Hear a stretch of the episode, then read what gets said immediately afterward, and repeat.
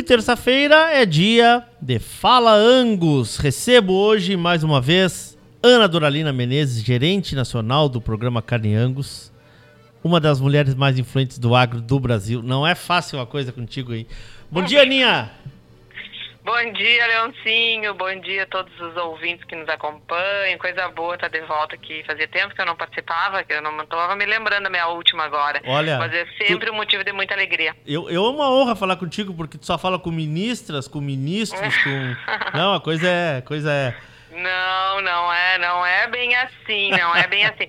Eu tive a honra de, de, estar com a ministra semana passada, foi um momento muito especial, realmente, olha, um, um dia marcante, né? Porque a ministra, estar com, a, com o ministro já é algo marcante, mas ela é uma pessoa tão especial, tão receptiva, sabe? Tão acolhedora, conhecedora, nos estimula, nos realmente nos traz muito orgulho. Fiquei muito feliz de estar com ela, muito feliz mesmo. Foi um bom ano, né, Ana? Foi um bom ano, foi um excelente ano. Para nós da Carniangos foi um ano excelente, a gente teve grandes conquistas, o programa crescendo como sempre, um bom retorno do consumidor, né? novas possibilidades, novas articulações, novos produtos. As coisas são muito ágeis, né, Leôncio? A gente sabe que sim, mas a gente vivenciar essa agilidade, isso, isso fazer parte do nosso dia a dia, é algo realmente muito importante que nos, nos traz orgulho mesmo pelo trabalho que a gente desempenha, sabe? Por tudo, por, pelo tamanho que o Carniangos hoje representa, não apenas para a associação, mas dentro da pecuária nacional, né? O trabalho da Carniangos é muito importante, então a gente vivenciar essas conquistas, essa, essa evolução da cadeia como um todo é muito bom. Perfeito. Temos alguns números ou não? Sim, temos sim. Nós começamos o, nós finalizamos, na verdade, né? Não começamos, nós finalizamos o nosso ano agora, né? Teve a semana passada, nós tivemos a nossa, a, nossa assembleia e as reuniões internas da associação, onde ali a gente trouxe todos os números para os sócios e é importante que a gente comunique isso para todos os claro. produtores, porque afinal de contas o programa Carnegos tem mais de 10 mil produtores participantes, né? Sim. É o maior programa em atividade de certificação. É importante a gente falar. Então, a gente teve durante o ano de 2021 o ingresso de quatro novos parceiros do Carniangos, a Brasil Gourmet, que é uma empresa lá de Minas Gerais, que é, é um, o produto é o que a gente chama de ciclo 3, né? Eles fazem lá na ponta só o produto para entregar para o consumidor, né? São especializados em alimentos congelados prontos para o consumo e essa articulação da Brasil Gourmet é diretamente com a Sadia. Então a gente tem uma linha dentro da marca Sadia Speciale que é o ossobuco angus, hum. né? Então aí a gente está falando novamente em tecnologia, novos produtos, demanda do consumidor, mostrando novas formas, é ossobuco, né? Ao molho, qualidade, mas mostrando para o consumidor a diversidade de produto. Então isso é bem legal e também, claro, a questão da praticidade, sendo produto congelado hum. e a questão de valor também, né? Mais acessível para o consumidor. Claro. Bom, depois nós tivemos os frigoríficos do Paraná, né? O frigorífico Argos, lá de São José dos Pinhais, e a Padrão Bife, que é uma cooperativa lá de Cascavel, que entraram dentro do programa, algo muito importante para nós como oferta de produto lá dentro do Paraná, que é muito importante, a gente tem uma demanda grande, mas principalmente como alternativas para o produtor do Paraná, o produtor rural, alternativas de comercialização, né? Então isso é muito importante, oferecendo aos produtores, é, além da cooperativa Cooper Aliança, hum. a, esses dois novos parceiros no Paraná como alternativa de comercialização da sua produção, né? Isso é muito importante. E por último, nós tivemos a entrada da Brios Alimentos, né, que vem nesse novo formato, nessa articulação. A Brios é uma empresa ciclo 2, né? Então ela faz essa, essa, esse preparo, esse manuseio do produto, a embalagem. É uma articulação junto com o frigorífico Boi Brás, lá do Mato Grosso do Sul. Né? E aí a Brios tem lá a sua linha que abastece uma rede de varejo, que é a rede Bahamas, que são mais de 65 lojas no interior de Minas Gerais. Então, com isso, a gente vê aí a questão da verticalização, a questão do, das redes de varejo buscando o produto premium, tendo a sua própria linha, né? Isso é muito importante, além da oferta para o interior do estado, que a gente sabe que Minas Gerais é um estado muito importante, a gente tem parceiros importantes ali na capital, né? Hum. Mas o interior também tem uma demanda bem importante, então estarmos com mais esse novo parceiro foi muito bom essa abertura de mercado para o interior do estado de Minas. Então, esses são os dados dos novos parceiros. Com relação aos nossos dados, especificamente do carne, né, a nível de país, a gente vai com um abate até o mês de novembro, de janeiro a novembro, de 345 mil animais. Tá? Esse valor, em comparação ao mesmo período do ano passado, de janeiro a novembro, hum. a gente teve uma redução de 3,1%. Tá? Mas isso é, era esperado, porque a gente sabe que a gente tem uma redução de abate nesse ano a nível de país que deve fechar na ordem dos 11%.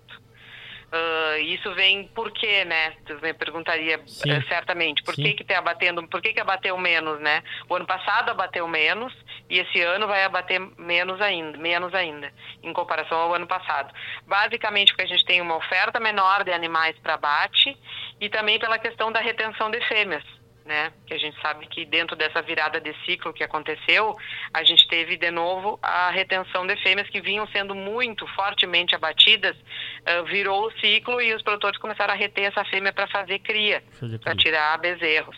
Sim. Com isso, diminuiu o abate também, teve um impacto considerável no abate. Mas a nossa redução em comparação a, a por exemplo, o último trimestre agora, os dados do IBGE nos mostram 11% de redução né, de abate no país. E a nossa redução foi de 3%. Mas isso é muito isso ainda é, digamos assim, a gente considera um, um, saldo positivo, porque a expectativa era que fosse até maior nesse sentido. Mas, por outro lado, a gente tem alguns dados, Leôncio, que realmente nos mostram que o caminho é esse, que a gente está vendo que o produtor está cada hum. vez mais engajado, preocupado e focado em produzir qualidade. Hum. O que, que seria isso? Hoje, o nosso índice de certificação, a gente bateu o recorde 74%. Basicamente, o que, que é traduzindo isso?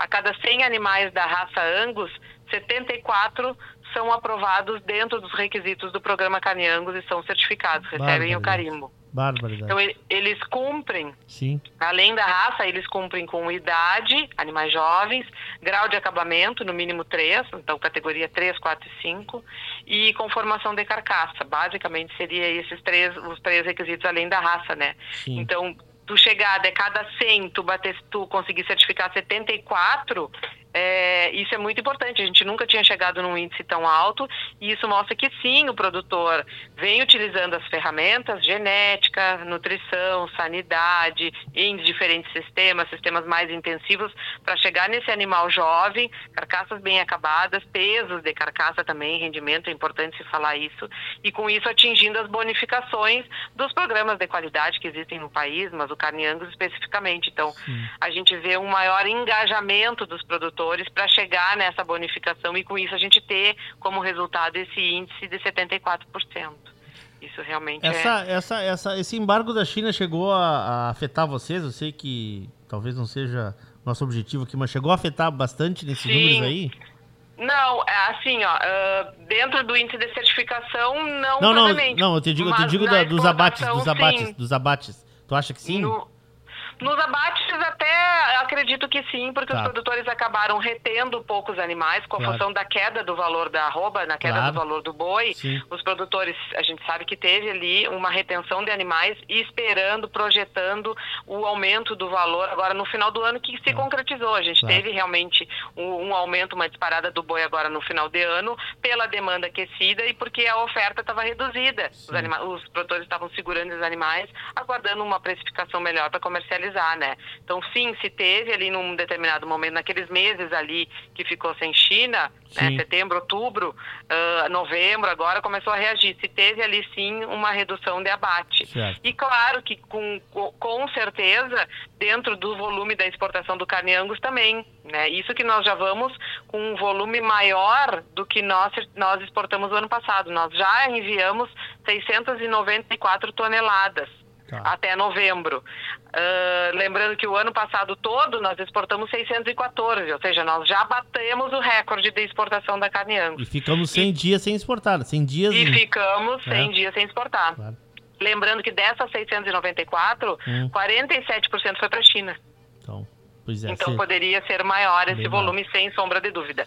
Mas eu chamo a atenção, a China é muito importante, ela é o principal é, parceiro comercial do Brasil, né, dentro das exportações, principalmente da carne bovina, mas a gente tem um crescimento exponencial bastante positivo dos países do Oriente Médio, né? Então a gente fala ali, é, é, Palestina, 18,5% das exportações foi para a Palestina. A gente tem outros países, Emirados Árabes, Arábia Saudita, Irã, Líbano, todos esses países do Oriente Médio, eles vêm aumentando a sua compra de carne angus certificada. Isso é muito importante e nos mostra que a China é importante, com certeza.